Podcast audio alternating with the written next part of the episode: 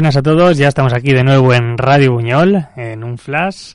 Y como siempre, eh, antes de comenzar a deciros todo lo que tenemos en el programa de hoy, eh, que sepáis que estamos en el programa número 49, ¿vale? Podéis comentar a través de las redes sociales en, en un flash 49 y pues os leeremos en directo.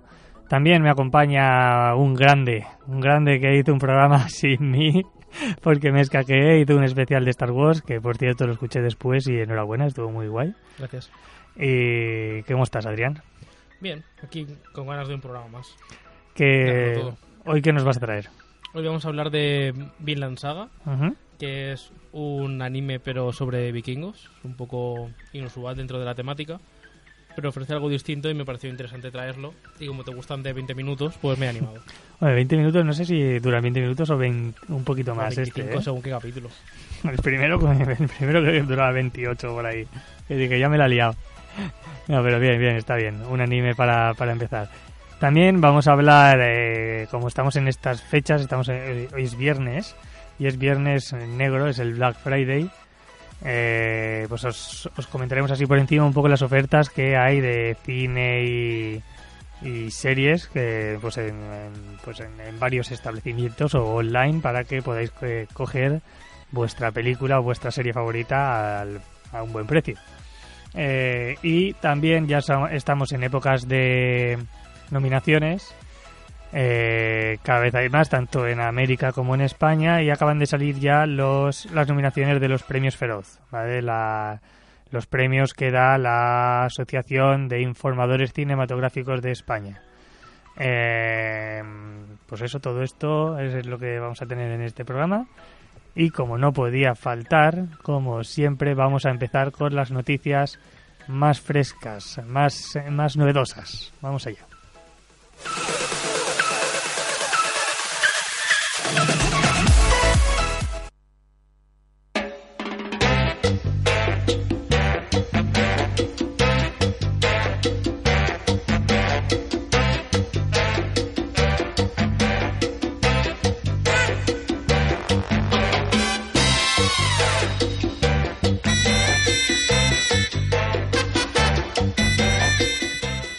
Un error de Netflix, eh, creo que ha sido en el día de hoy, en Twitter, podría haber adelantado la tercera temporada de Castlevania, o sea, la fecha, que sería el 1 de diciembre. O sea, dentro de absolutamente nada. Creo que es lunes, el lunes cae eh, 1 de diciembre o es o domingo, Domingo. domingo. Pues eh, podemos tener la tercera temporada si este error, eh, esta pequeña filtración se hace realidad de, de este anime de Netflix el 1 de diciembre. Tú, tú me dijiste que no lo habías visto, ¿no? Castlevania. Vi unos pocos capítulos de la primera temporada. ¿Y no, no te molaron o qué? Sí, me gustaron, pero no he tenido tiempo para poder continuarla. Pues sí, eh, yo, yo, sí que quiero ponerme a ello. yo he visto la primera temporada, eh, aún no he podido ver la segunda y la verdad es que me dejó un muy buen sabor de boca. Así como eh, en su día en su día estuve a punto de comprarme un Castlevania y me quedé a mitad, no sé por qué, pero me acuerdo de ese momento de, deci- de decidirme por otro juego en vez de por Castlevania. Pero eh, esta serie ha hecho que decir, igual me equivoqué, porque la serie de verdad está, está muy bien realizada. Eh, también tenemos más noticias porque los adorables Ewoks se introducirán de nuevo en la novena película de Star Wars junto a otros antiguos personajes de la saga. Eh, pues bueno, no sé, ¿qué te parece? Eh, Ya hemos visto que en The Mandalorian, ya comentaste la semana pasada, ¿no? Que hay personajes más, Los incluso, que no me salían. incluso más adorables que los Ewoks, como puede ser un bebé ¿eh? que aparece en la serie. Eh, el bebé de Yoda, que ya se, se ha visto por todas las redes sociales, eh, es un boom. Pero bueno, los Ewoks vuelven a, a Star Wars. A mí me parece bien. Todo, todo lo que sea antiguo y todo lo que... Se han traído la, la estructura de un guion porque no van a traer una especie que utilizaban. Sí, sí, sí, tal cual. Y que a la gente le gustan. O sea, es que- Eso es lo importante. Sí, sí, sí. Eh, también tenemos que según el compositor de la sintonía de Los Simpson, Danny Elfman, la serie podría estar llegando a su fin eh, después de 31 temporadas. Entonces, yo no sé si seguís viendo Los Simpson, eh, ya nos lo han quitado de Antena 3, por lo menos. Están creo que en Neos, ¿no? Yo, yo me bajé hace tiempo de los Simpsons. Sí, ya no, no te gustaban los últimos. Hay una creencia popular de que los, los nuevos episodios no, Fue por, no son buenos. por pereza, más que nada. Yo eh, he visto algunas y nuevo y la verdad es que no sé, hay algunos que están que están divertidos, ¿sabes? No soy no soy súper fan de los Simpsons, pero no los odio. O sea, a, ver, a mí me gustan, pero me gustan más otras otras series de animación de ese estilo. Eh, ya veremos lo que pasa, si es verdad, si recordamos que ahora mismo los Simpsons son propiedad de Disney, así que es raro que nada más cogerlo Disney y se acabe los Simpsons, que es una franquicia que yo creo que Disney sí que podría explotar, no lo tengo claro. Igual eh, si dentro de poco hacen una peli, eh, tampoco me extrañaría. Por fin ya la película de Flash comienza a tener fechas. Eh, parecía imposible, pero está llegando.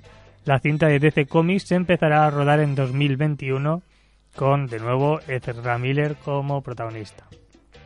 Ya era hora, ¿no? Por lo menos que vayan poniendo fechas Sí. de una... Eh, El actor se le veía con ganas e involucrado. De hecho, está involucrado hasta en el guion y demás, o sea, está involucrado en varias fases del proceso. Y al final no podía ser, no podían haber rodado antes por dos razones: por el tema de, los cambios constantes de directores y por eh, que estaba rodando Animales Fantásticos 3.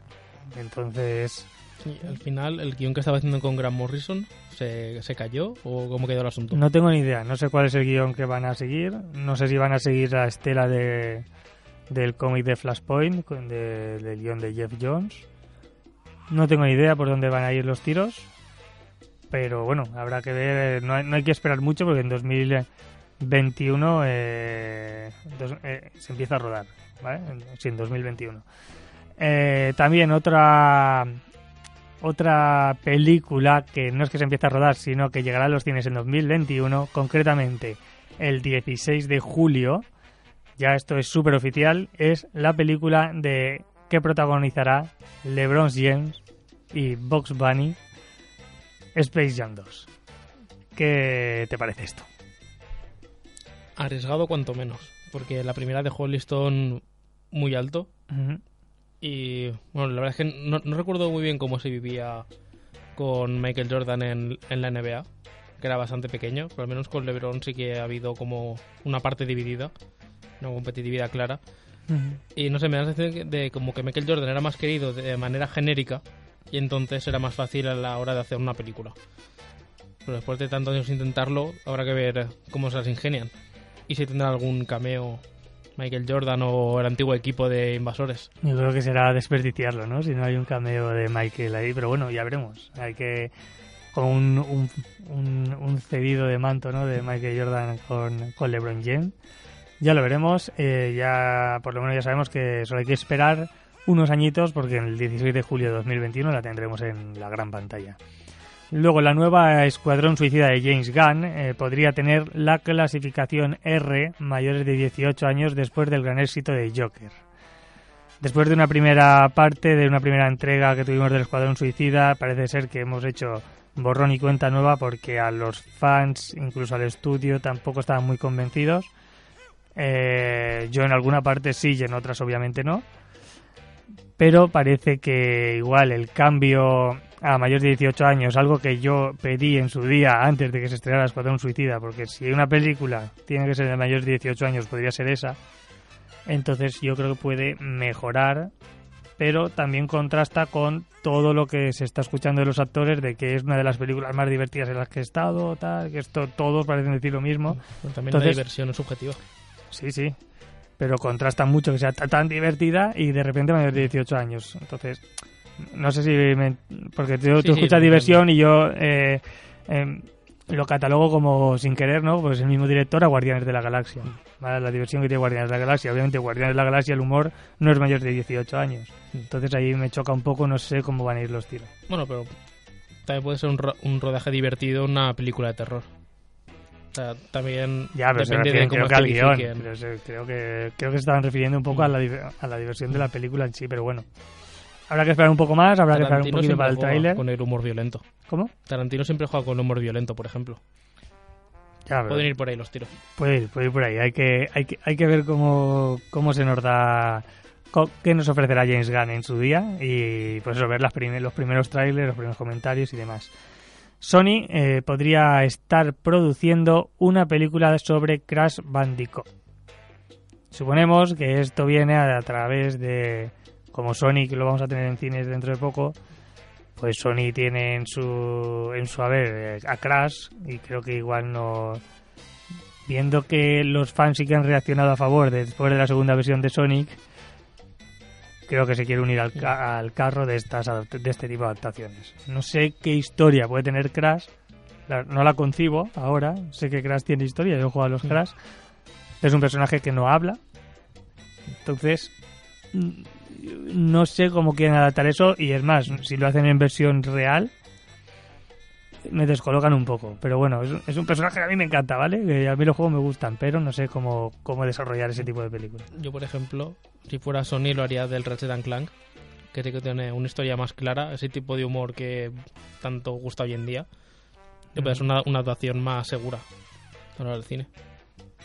Sí, pero como eh, sí que es verdad que Crash lleva más tiempo, igual es más nostálgico para... No lo sé, no lo sé. Pero sí que es verdad, es, es buena opción. Igual que en muchos juegos es buena opción de adaptarse, porque tiene una buena historia. Lo que pasa es que a la hora de adaptarlos, no lo adaptas como deben. Que es lo que ha ocurrido mm, du- durante siglos en, eh, en el cine, de las adaptaciones de videojuegos y demás. Así como las adaptaciones de las novelas, hay muchas muy malas, ¿vale? Pero de normal se saben hacer bien. Cuando adaptan un, un cómic o un, o un videojuego es como que vamos a hacer Mm. lo que queramos, ¿sabes? Y Tampoco es eso. No lo sé, no sé. Hay que, hay que pensar a ver cuál es la idea de Sony con esta película. También eh, Disney eh, podría estar planteando la película, su nueva película de acción real, que sería Campanilla. Eh, La cinta llegaría directamente a la plataforma de streaming de Disney. Coméntame que tú me has dicho que esta noticia no te ha gustado mucho, ¿no? No, simplemente estoy cansado de los live actions y es que no paran de sacar uno tras otro. Y ya da igual de qué personaje sea, ¿no? En programas anteriores, Ujú. prefería que lo hicieran de películas que no triunfaron tanto de Disney o infravaloradas que ha tenido. Que sigo defendiendo que El Planeta del Tesoro sería la mejor adaptación que pudiera hacer Disney en estos momentos. Yo creo que también es una, es una buena... se- estaría muy bien, ¿vale? Así como... voy a decir una locura, pero bueno, no lo voy a decir. así. Atlantis, por ejemplo. No, Atla- ah, vale, Atlantis también me encanta, ¿vale? Hay, hay películas así que no son tan reconocibles. Por ejemplo, a mí una película que lo comenté también por las redes y tal, una película que a mí me gustó en su día de Disney, que me parece que no tiene tanto boom como pueden ser las últimas que saca Disney o, o las que ha ido sacando, que es Enredados. A mí Enredados creo que es una película que está súper bien hecha, un humor muy bien hecho y, y las canciones típicas de Disney están, es- es- son la leche, o sea, en Enredados. Eh, pero así, pues eso, al final de- se decida. eh, esto, es un, eh, esto es un estudio, ¿no? Contra cuánta gente ha visto Enredados, por ejemplo, y cuánta, vez, cuánta gente ha visto Peter Pan. Entonces, mucha más gente ha visto Peter Pan, mucha más gente conoce a Peter Pan y no conoce tanto Enredados o no conoce tanto Atlantis, ¿vale? Entonces, al final, l- la apuesta más segura para Disney es hacer eh, versiones reales de sus películas más conocidas, ¿vale? Nos guste o no. Es la, la apuesta más, más fuerte porque sabes que aquel que la haya visto y le, le haya gustado, probablemente vaya a ver, la, la- aunque le dé la misma película, vaya a ver la, el live action de, de, de esa, de esa nueva reinvención, ¿no? Hmm. Eh, tenemos que, al igual que hay un rumor de Nintendo y Netflix, porque podrían unirse para hacer una serie de The Legend of Zelda. Y que el estilo dicen que sería muy parecido a las. eh, una serie de animación, ¿vale? A las películas de Studios Ghibli. O sea, es el eh, otro rumor que tenemos de esta, de esta constante adaptación de videojuegos, de a- acción real, bueno, todo lo que nos tiene acostumbrado América. Un rumor apunta a que veremos al Doctor Muerte en Black Panther 2 y así poco a poco podrían ir introduciendo a los cuatro fantásticos en este universo. Eh, bueno, pues ya veremos. No sé qué pinta Black Panther con el Doctor Muerte, pero eh, eh, no lo sé. O sea, ya de por sí no conocemos mucho en la cul- cultura popular, ¿no? La cultura pop no, no se conoce mucho Black Panther más que lo que hemos visto en pantalla, nada más. para que le tengas que poner un villano que no, que no es de los suyos, ¿sabes? Es una cosa que a mí me choca, es en plan, nos estás ofreciendo personajes nuevos, ofreciendo los villanos nuevos del mismo, del mismo entorno, ¿sabes? Pero por, para agrandar a ese personaje. Si le empiezan a meter villanos de otros, de otros eh, personajes más famosos, que sí, es un reclamo, pero a la hora de, de agrandar al personaje, incluso de si quieres vender cómics. Necesitas también reconocer a villanos eh, de ese mismo de ese mismo personaje. Sí.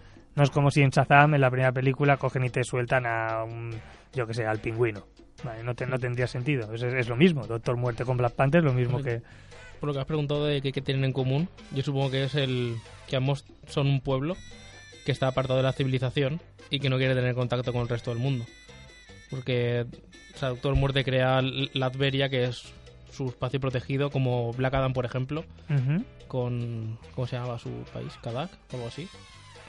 Kandaka o algo así. Sí. Kandak. Pues de estilo. Entonces igual, al ver que Wakanda ha surgido, igual Muerte tiene algún plan preparado. Es posible, es posible. Puede, puede ser que los tiros vayan por ahí. Eh, también tenemos Sherlock Holmes 3, que puede tener una nueva protagonista y no es ni más ni menos que Daisy Ridley, que es Rey en Star Wars. Vale, igual en esta nueva entrega de Sherlock Holmes podría participar eh, pues eso, nuestra... No puedo decir Skywalker, no puedo decir nada porque no sabemos quiénes son sus padres. Pero Esta huérfana de la fuerza. nuestra, nuestra huérfana de la fuerza puede estar también en Sherlock Holmes. Eh, y por último, en esta sección de noticias te traigo que The Batman podría retrasarse un poco debido a que el actor Robert Pattinson no ha conseguido alcanzar el físico deseado por Matt Reeves para el personaje. Ahora sí, si no falla nada, el rodaje empezaría a rodarse a principios de 2020. ¿Qué te parece? Que si se retrasa para que luego el producto sea mejor, bienvenido sea. Total, esperar un poco más con todo lo que estamos esperando ya. no pasa nada. Y si se pone más fuerte, pues está bien. Así que se logre. Ojos blancos, por favor. que se logre, sí, ojos blancos, sí, sí, del traje, que se logre ya quitar el estigma de, de vampiro de una vez Mm. por todas y puede ser eh, seguramente con Batman. Así como ya comentaste en otro programa, ha hecho papeles muy interesantes a lo largo de su carrera después de Crepúsculo. Sin ir más lejos, la nominada ya a varios premios El Faro, que bueno, aquí no ha llegado aún, creo, ¿no? Si no me equivoco, no ha llegado a España aún. No creo que tarde mucho porque es, es posible candidata a premios grandes. Y cuando Y- llegue yo la veré. Y los premios grandes, las posibles candidatas a premios grandes suelen venir a España sobre entre diciembre, febrero y eh, enero y febrero. Entonces, pues eso, por ahí yo intuyo que llegará el faro. Em, pues hasta aquí, eh, yo quiero ya pasarte el testigo, quiero que me hables de tu serie, si te parece. Así que vamos con tu, vamos con tu sección de series.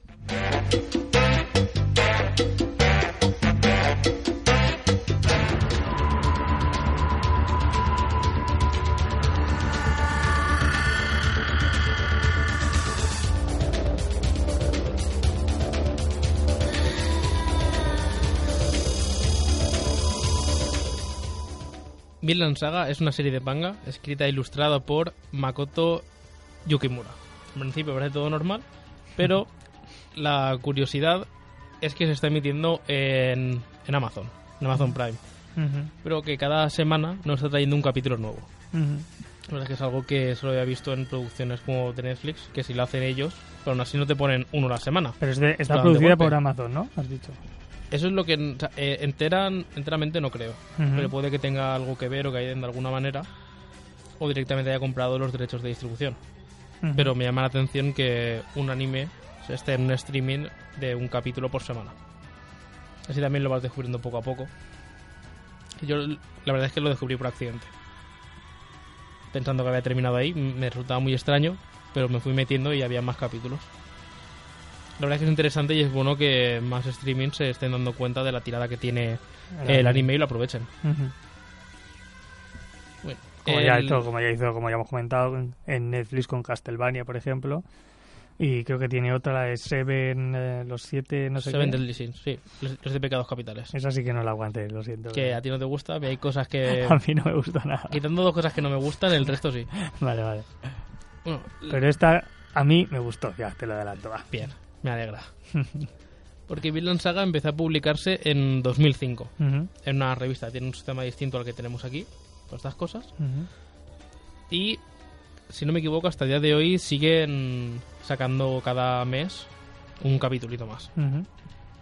Está ambientada en la región de Danlau, supongo que como hay mucha mm, cultura danesa, se habrán basado en ello para el nombre, en el siglo XI. Y se basa principalmente en tres grandes sagas islandesas. Es el Fleitjarbok, la saga de los groenlandeses y la saga de Eric el Rojo. Que si no me veo mucho históricamente, y si alguien lo sabe y me está escuchando que me corrija, fue su hijo el que descubrí, bueno, el que llegó a América y instaló ahí una pequeña un pequeño pueblo. Ujú. Los primeros capítulos nos, nos presenta a Thors, que es el padre de nuestro verdadero pr- protagonista.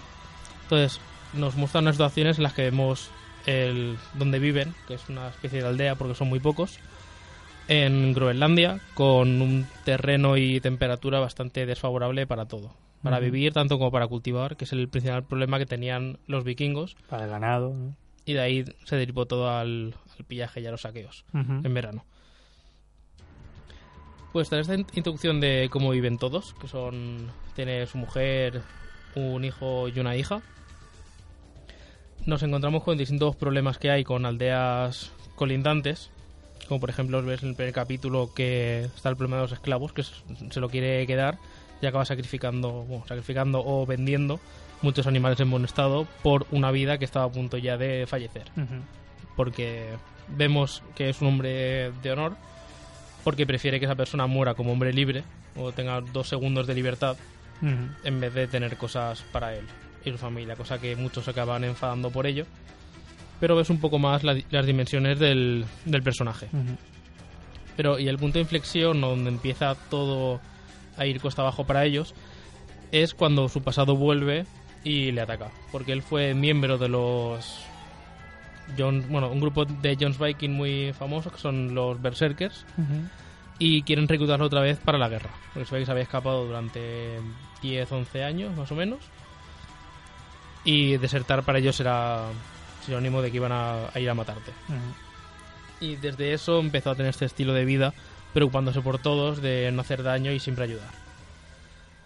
Pues como no iba a ser de otra manera, intentan traicionarle. Al menos al final del capítulo 3, el 4, tengo que contar hasta ahí para poder evolucionar un poco más. Para que sabéis de, de qué va la historia. No os diré cómo, pero muere. en- Es una escena bastante heroica e inverosímil, pero Ujú. siempre pasa en ese tipo de, de situaciones. Pero es lo típico de que el bueno es tan bueno que acaba sorprendiendo hasta los malos y da ejemplo a todos. Con lo que la muerte no acaba siendo en vano. Y aquí el hijo, como ve cómo muere, se le empieza a ir la olla y le desafía un duelo a muerte al que mató a su padre. Obviamente no iba a poder y se lo acaban quedando como esclavo o el nivel más bajo de, de la cuadrilla en la que están. Ujú.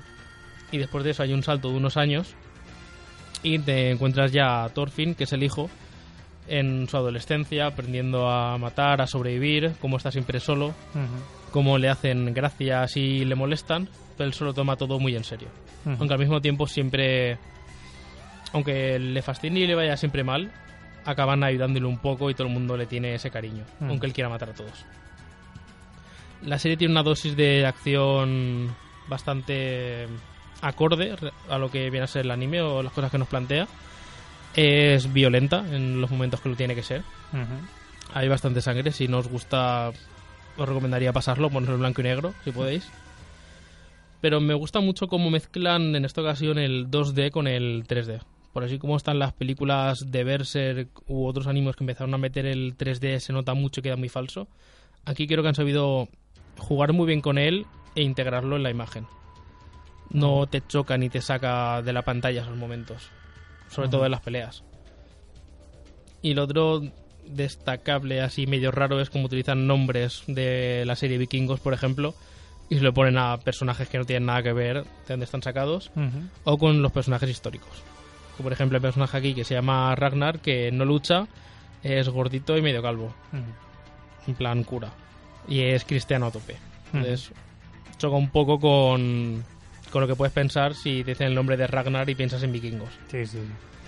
Así como en otros, por ejemplo, eh, hay uno que se llama Bjorn, que es alto, pero es un armario empotrado, no como el otro que lo conocemos como finito. Ujú, Aunque esté cachas, pero cosas así, básicamente. Si sabes algo de, de mitología, te dará gracia los nombres que ponen, porque si si lo hacen ya con la, con la cultura occidental normal, con una occidental del pasado que, que aunque esté de moda no se trabaje actualmente, ya es un cachondeo.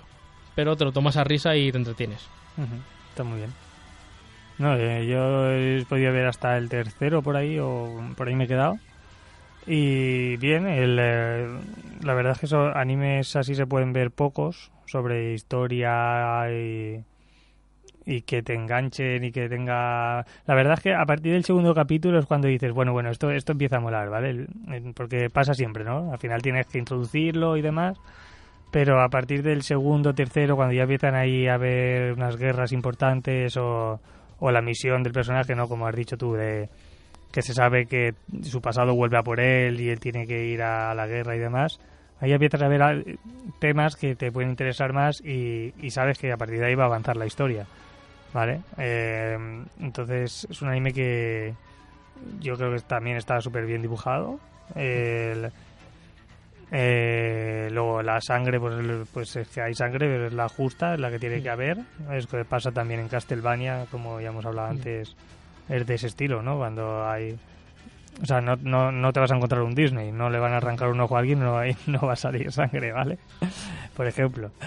Pero eh, está muy bien, muy bien hilada y al final eh, el que le interese este tipo de historias o, y la historia en general, este le- yo creo que puede ser un- muy intrigante para él.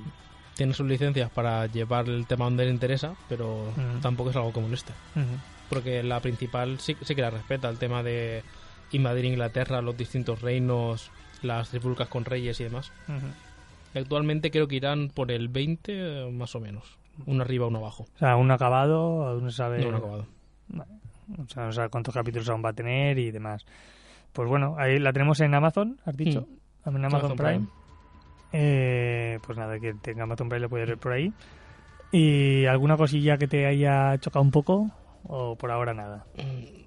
Básicamente los tópicos que suelen tener algunos personajes o encasillamientos. Lo típico de hacer el típico hombre que tiene mucho aspecto de mujer y todo el mundo se raya.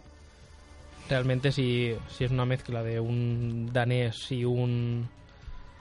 O sea, y un inglés en esa época ambos eran brutos y bestias. O sea, tiene como rasgos muy... Muy afeminados por, porque quieren ir a ese tópico. Ujú. A propósito, no entiendo por qué quieren poner ese, tipo. Por ejemplo, en, el, en la película The King de Netflix, el personaje principal eh, se desentiende del rey que no le interesa ese tipo de cosas, pero va a su aire de otra manera. Aquí es lo típico de que quieren ponerle estilo princesa y rango de y estilo de si ¿Te princesa. estás refiriendo al personaje principal? No, o- no, a otro que sale Ah, bastante, vale. perdona. Pero que es un caso en concreto que me choca. Porque Pero, es, realmente... pero es que en la misma película The King, eh, Robert Pattinson también. Bueno, eh, yo me refería al su-. Ya, ya, con sus pelos Mm. rubios, de no sé qué, su... Sí, pero un por ejemplo, que las princesas danesas no eran de ese estilo. O al menos lo que se sí, de ellas sí. o han comentado, sí que tenían eh, un carácter y aunque en su momento en un, en un momento no dijeran en público las cosas para no ofender, después sí que podían meter de caña y tenían más libertad. Aquí es como volver atrás otra vez. Y en la sociedad, esa sociedad en ese punto ya está un poco más avanzada. Bueno, pues ahí, ahí lo tenemos. De, por ahora lleva unos 20 episodios alrededor. Eh, lo podemos ver en Amazon. Se llama. ¿Cómo es? Vinland Saga. Vinland Saga, ¿no? Vinland Saga. Eh, y nada, aquellos que lo puedan ver y si os hemos convencido, a los dos nos ha gustado, eh, pues nos comentáis para el próximo programa y os leemos. Em, si quieres, vamos a pasar a ver los nominados de los premios Feroz, ¿vale? Vamos al debate y porque hay películas muy muy interesantes y no muy digamos no muy reconocibles, ahora las verás.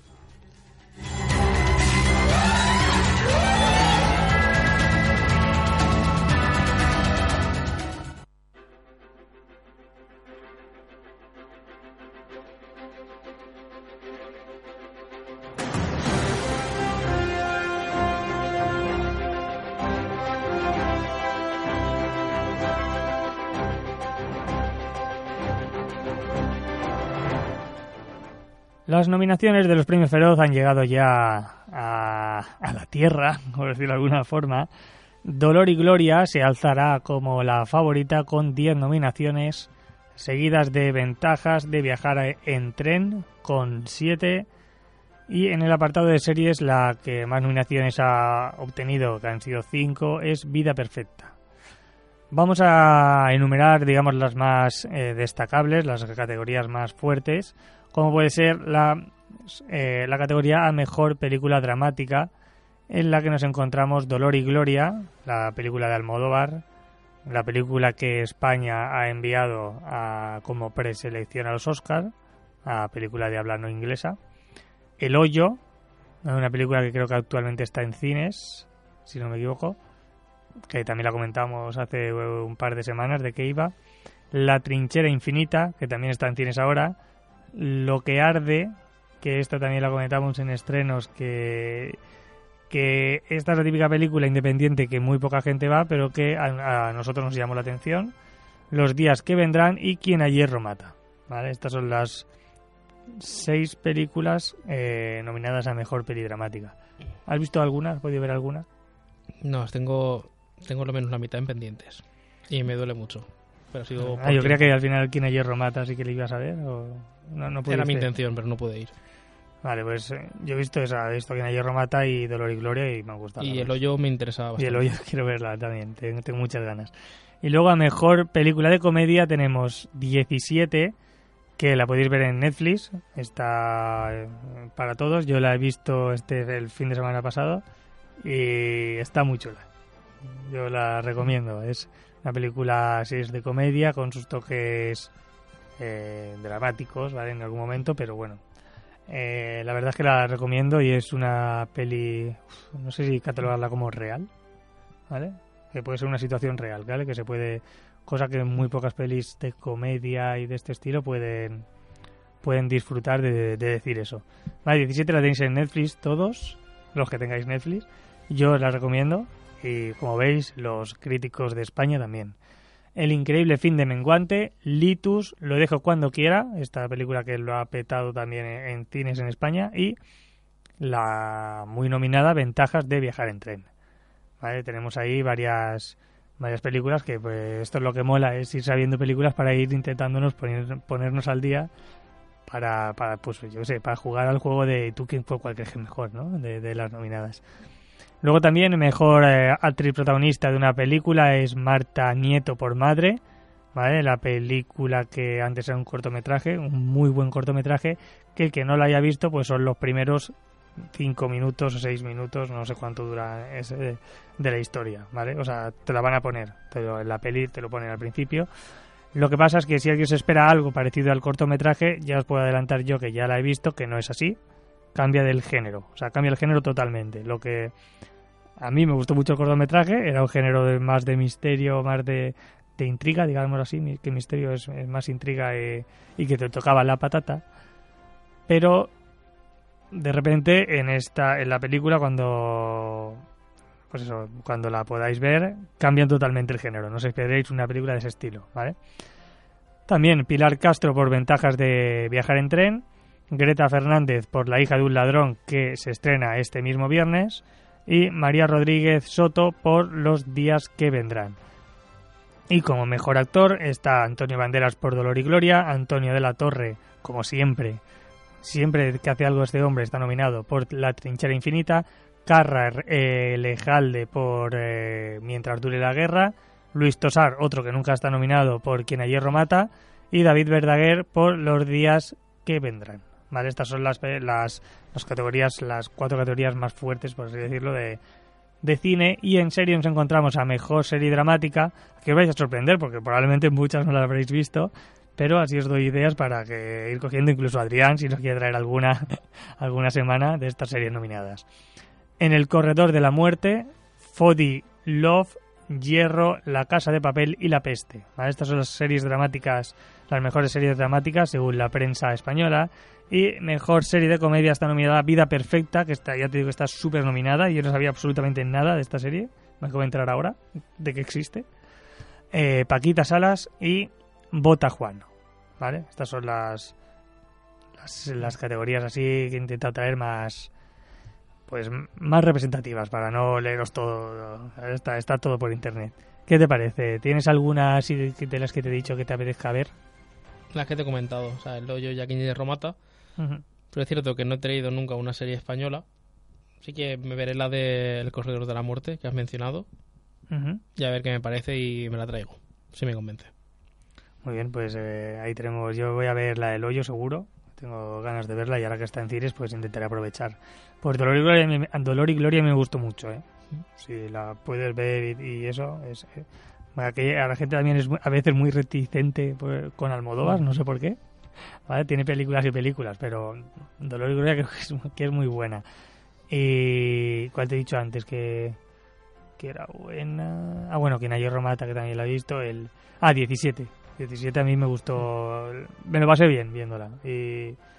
Es de las pocas pelis así que las ves muy a gusto. Yo, por ejemplo, con la comedia española soy muy reticente. No, pero no, es comedia, debería- no es comedia de, de- de- de intentar hacer chistes. O sea, no, pero por comentar simplemente. Que no sé, no suelo conectar mucho con la comedia española que se ha hecho últimamente. Pues yo creo que igual con esta conectas, ¿vale? Igual, a ver si así diciéndotelo, incluso si la ves, ¿sabes? Como está en Netflix, la puedes ver cuando eso, la podemos traer un día y, y la comentamos aquí, ¿vale?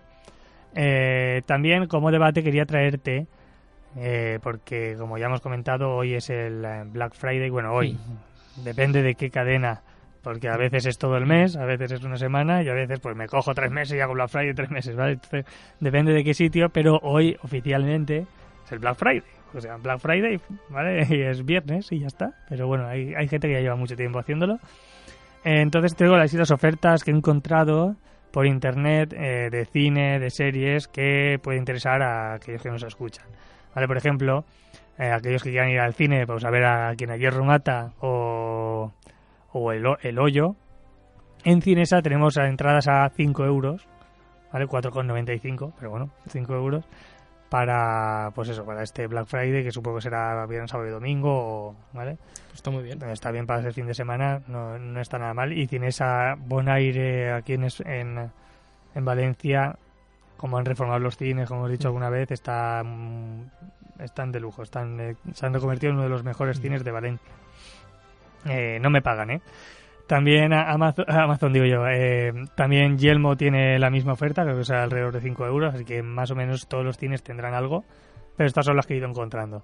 Luego, Amazon tiene una gran selección de Blu-rays por menos de 10 euros y también, esto ya para aquellos que tengan más dinerito y le apetezca ver las pelis de diferente manera, eh, tienen un proyector de alta calidad que le echa un ojo ya, yo no por comprármelo, sino porque estaba viendo oferta para vosotros, ¿vale?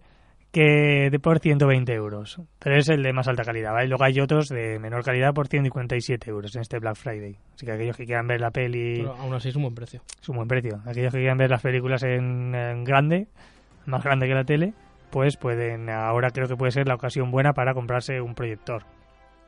También tenemos que en el corte inglés, lo mismo que en MediaMark y lo mismo que en FNAC, hay un 50% de descuento en películas y series hasta el 1 de diciembre. Eh, pues como siempre se ha hecho en estas fechas, creo que a- an- hace unos años el corte inglés creo que tenía en vez de 50% era 2 por 1 ¿vale? Pero que venía siendo lo mismo al final si, si lo ponías bien la estrategia, eh, venía siendo lo mismo.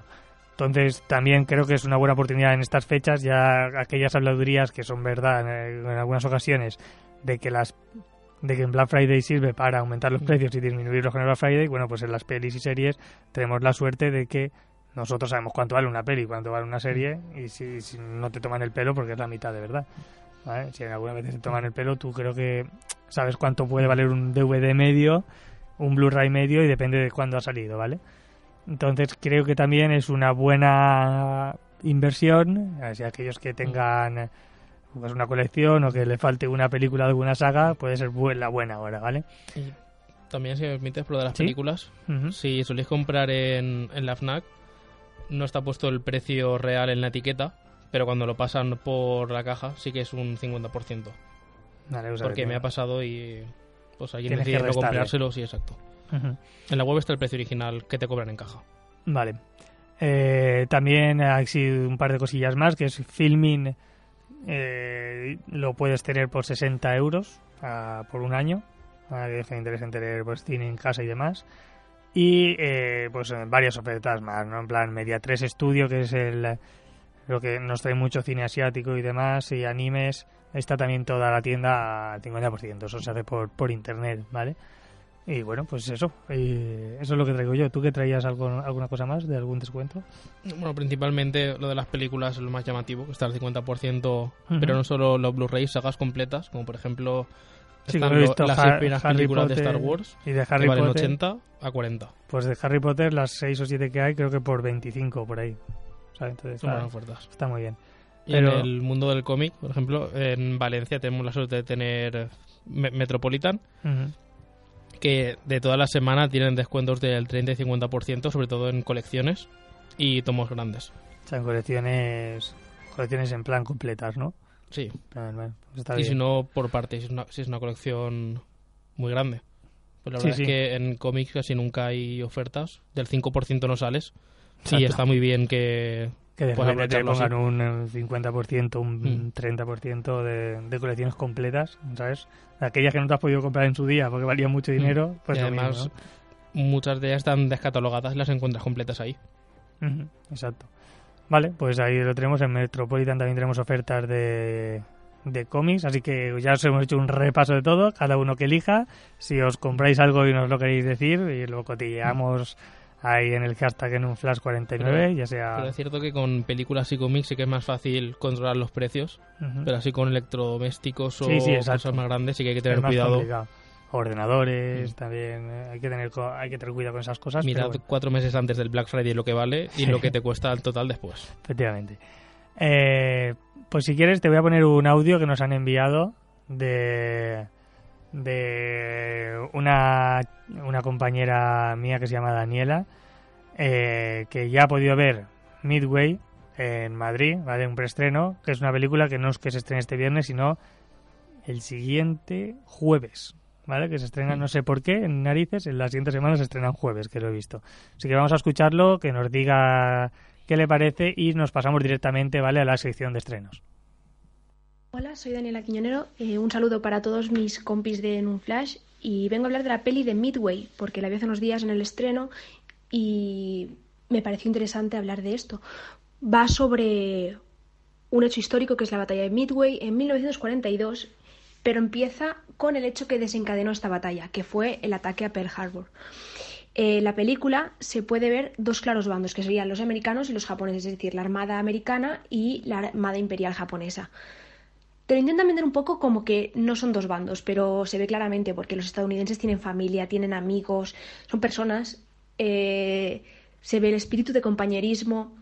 En cambio, los japoneses son más fríos, serios, no se muestra eh, ese espíritu de familia, de amistad, pero sí que es verdad que ambos grupos tienen en común una cosa, la patria elemento más importante de la película, el honor y la patria. O sea, son dos horas y veinte minutos casi de exposición de eso, de esos dos valores, compaginados con largos periodos de batalla.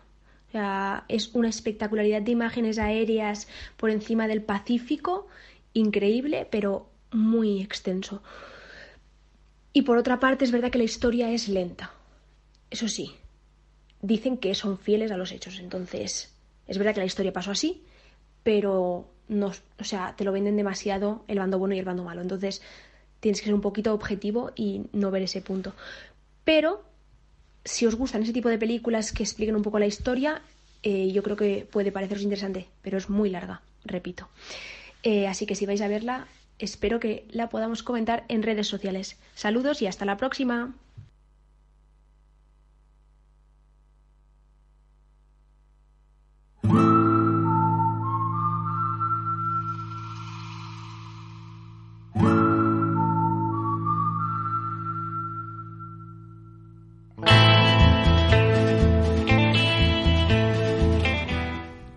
Bueno, ¿qué te ha parecido esta pequeña reseña? Y agradecemos sin spoilers.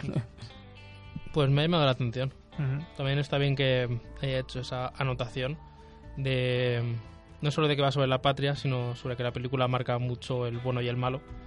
es bueno saberlo antes de ir a ver una película porque te puede chocar o decepcionar si no lo sabías antes. Sí, porque me comentó que igual, como en, igual en el bando americano profundizan más porque digamos que los soldados o los que hayan tienen familia, en los japoneses como que no se ve eso, ¿vale?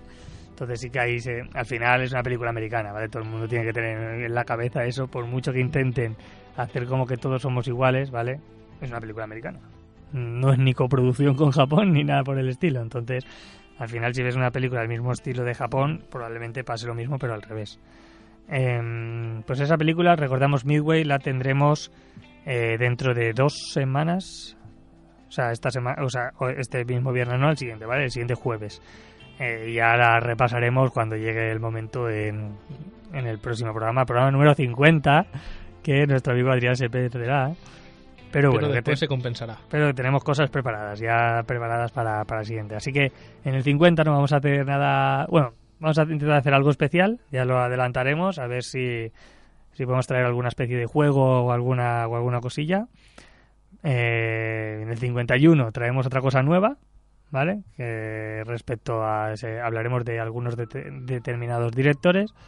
Y en el 52 vendrá la bomba que ya os soltaremos en el 51, ¿vale?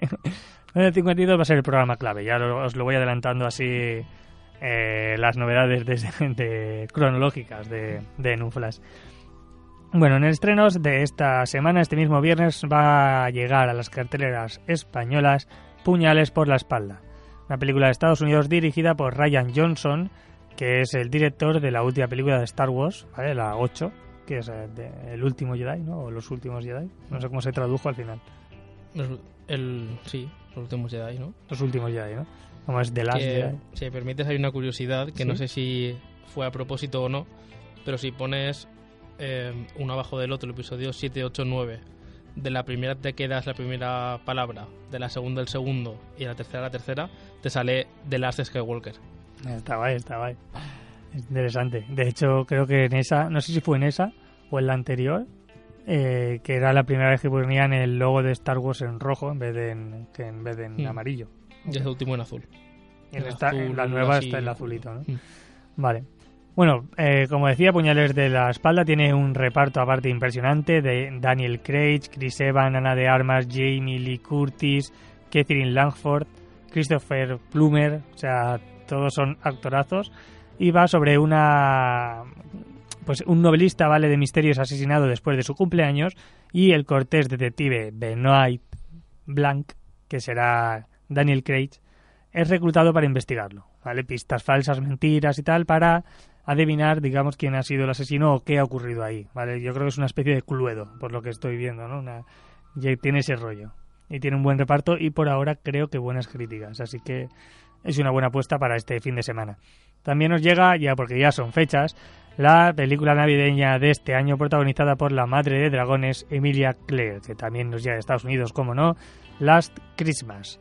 Es una mujer joven que suele tomar siempre la decisión menos acertada, ¿vale? Cierto día, trabajando como elfo de Navidad, conocerá a Tom y su vida cambiará por completo. Pues la típica película de, de Navidad. O igual no es tan típica, habrá que ir a verla para, para ver. A mí el tráiler a mí el tráiler por lo menos me produjo buen rollo, ¿vale? Sí, eso está bien, eso está bien. Eh, también nos llega desde Japón El tiempo contigo, eh, un anime, una película de animación. ¿Y qué tiene de especial esta película? Creo que tiene algo muy especial y es el director, porque es el director que nos trajo Your Name, ¿vale? Una de las películas, creo, de, de- de animación de más, o sea, mejores de los últimos años, ¿vale? Disney tiene muy buenas películas, pero hay que mirar también lo que hace el, eh, el país nipón. Jotaka es un estudiante de secundaria que se muda a Tokio para dejar atrás su vida en una isla aislada del mundo. Allí conocerá a Mano, una chica con el poder de controlar el clima a su antojo. Esta película, para aquellos a int- intentar eh, reclutar a gente que vea este tipo de películas, ha sido seleccionada por Japón para representar a su país en los Oscars. ¿vale? Igual que nosotros hemos seleccionado Dolor y Gloria, eh, pues Japón ha seleccionado esta. Entonces siempre es bueno saber que una película seleccionada para los Oscars por un país es que es de, la- de las mejores o lo que consideran de las mejores películas que tienen este año. La hija de un ladrón, película española que ya hemos dicho que está nominada en algunos premios en, lo- en- en Los Feroz. Es una película dramática. Sara ha estado toda su vida sola. Tiene 22 años y un bebé y su deseo es formar una familia junto a su hermano pequeño y el padre de su hijo. Su padre, al salir de la cárcel, decide reaparecer en sus vidas. Sara, que es cree que es el principal obstáculo para que sus planes se vayan al carajo y decide alejarlo de ella y de su hermano. Ahí tenemos, como siempre, de todo y de todos los géneros en, la cartelera. Eh, nos, llega una película eh, de las pocas que nos llegan de Polonia, Perros de Presa. Un grupo de niños liberado en un campo de concentración nazi tienen que afrontar el hambre y la sed y lidiar con unos perros agresivos en una mansión abandonada en el bosque. Esto es lo que, lo que nos llega desde Polonia. También una coproducción de Estados Unidos y China. eh, después del gran estreno de la semana pasada que fue Frozen, nos llega otra película de animación para intentar hacerle un poquito, un poquito de competencia porque nos llega Bobby el erizo. Un orgulloso y arrogante eh, erizo, Bobby, es el más fuerte de su tribu. Durante una pelea queda mal herido, pierde la memoria y comienza un misterioso viaje. Así que bueno, antes de Sonic tendremos Bobby el erizo. Está, está bien ver varias versiones de El hermano perdido de Sony. perdido, pero no se acuerda porque pierde la memoria, claro. Y también desde Argentina nos llega la odisea de los Giles. ¿Giles? Un grupo de amigos eh, pierde el dinero que había logrado reunir para reflotar una vieja cooperativa agrícola. Al, poco tiempo descubren que sus ahorros se perdieron por una estafa eh, de un abogado y el gerente del banco. Este grupo decide organizarse y armarse para recuperar lo que les pertenece. Esto es así lo más destacable, es que hay muchas películas que siempre se estrenan todos los años, Mm. pero es lo más destacable que nos llega a la cartelera este viernes. Em, ¿Alguna que te llame la atención, Adrián? Sí, la primera y la última. La de. Bueno, aquí en España era puñalada por la espalda o algo así. Pu- ¿Puñales por la espalda? Puñales por la espalda. ¿Cómo es en América? Knives Out. O sea, cuchillo, cuchillos fuera. Cuchillo fuera. Programa de cocina. Masterchef. Vale. Y la película argentina también me, me llama la atención. Porque recuerdo que de pequeño sí que veía algunas películas argentinas y por lo general me gustaban más que las españolas que ponían en casa. Ujú. O sea, tenían un algo especial. Algo diferente, ¿no? Mm. Vale, pues la ¿Tú? verdad es que yo la verdad es que puñales con la espalda a mí sí que me llama mucha atención, pero ya te digo por ya por el reparto, porque yo creo que tiene un muy buen reparto. Y lo que no me quiero encontrar es un es recordando, vale, un asesinato en el Orient Express, ¿vale? Que porque puede ir de ese rollo, pero creo que están diciendo que es bastante eh, Buena. buena, ¿vale? Eh, Están, están teniendo buenas críticas. Pues, Aunque el título igual nos llame la atención, Puñales por la espalda, parece ser que, eh, que puede ser muy buena peli. ¿Me ibas a decir Yo tengo, Ah. no, que te- tengo la esperanza de que hasta el final de la película realmente estés en duda. Porque una, o sea, lo típico de que siempre ponen frases sueltas de críticos de cine, Decía que sí que, que mantenía el misterio hasta el final. Y que igual dentro del misterio y este tipo de películas era de la mejor del año. Ah, pues muy bien. Entonces, quiero tener esa esperanza a la hora de verla. Pues sí tengo esa, esa la tengo muy presente y también me gustaría ver la japonesa, El tiempo contigo, por lo que te he dicho, ¿no? Porque yo creo que el año, que creo que es hace dos años que salió, o tres, ya no me acuerdo, dos o tres, que salió Your Name y me pareció una bomba. O sea, esa película es una pasada. ¿Tú la has visto? ¿No, no la has podido ver? No, aún no. Yo de verdad que te- esa película sí que te la recomiendo. O sea, me parece, es, me parece muy buena. Me parece muy buena. Las pelis que hace Disney y, y Pixar son muy buenas. Pero esta es que tiene algo que yo creo que solo pueden hacer en Japón. Y, y para ser animación, o sea, es, es adulta, es al final es, es una historia de romance, ¿vale?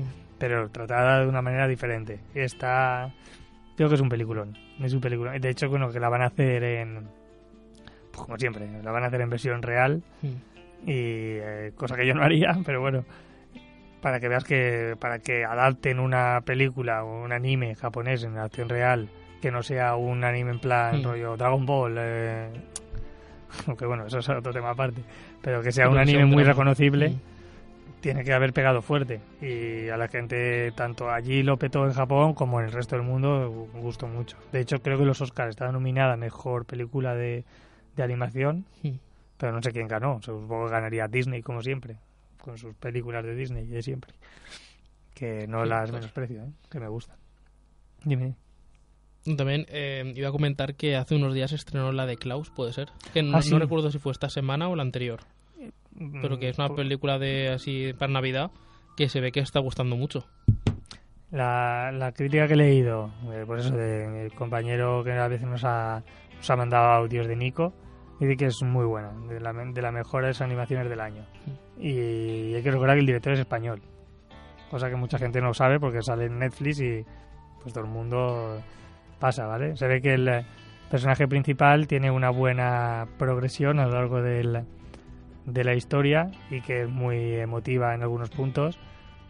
Entonces, no, no es la típica película de Navidad de tal, eh, de, porque es Navidad, sino que tiene un sentimiento ahí muy, muy fuerte. Eso bien porque siempre están las clásicas películas que siempre ponen en Navidad y ya es hora de que se añadan nuevas películas a ese repertorio de siempre. La jungla de cristal, No, por ejemplo, la jungla de cristal y solo en casa te lo compro, pero es que hay otras que, que Grinch, ya, no se puede más. eh, ¿cómo se llama? Love Actually siempre la ponen en Navidad. Mm. Love Actually me gusta, ¿eh? Eso es muy friki, Love Actually me... ¿Tú lo- ¿Sabes cuál es? Sí, sí, Vale. da igual. Eh, sí, pero siempre ponen las típicas. Bueno, Braveheart también la ponen por Navidad o eso es Pascua. Ahora ponen en Pascua, ya ni me acuerdo. no me acuerdo. No, no he pegado mucho, ¿eh? Para. Pues igual la ponen en Pascua. Que pues yo la veo en. Navidad, sí. Sí, yo en Navidad veo todo, no solo veo Hmm. pelis navideñas. Bueno, es mentira, Love Actually siempre la veo. Hmm. Sí, a ver si es No, costumbre ya. la jungla de cristal sí que es una buena tradición que hay que En mi casa es costumbre ver Love Actually. El- la jungla de cristal no la veo de normal en Navidad. O sea, hace tiempo que no veo esa película, ¿eh? Creo que igual la he visto una vez o dos, no la he visto más, ¿eh? Pues ya que es Navidad tienes que verla otra vez. No sé, no sé. Me la- igual me la guardo y me veo la que te he dicho de... Mira, igual me veo Last Christmas, que está ahora en, en cine, pues ya te digo, pero porque el tráiler me produjo muy, muy buen rollo, ¿vale? Y a mí la actriz, pues dentro que cabe, sí que me gusta. Así como la Mm. gente la decía que era inexpresiva, a la pobre Emilia Clarke, a mí me, no sé, me gusta me gusta cómo lo Pues hace y creo que un papel de comedia puede estar bien. El papel que más me gusta que hace Emilia Clarke es en la película de Star Wars que más que, que Ah. más odia a la gente, que es la de Han Solo.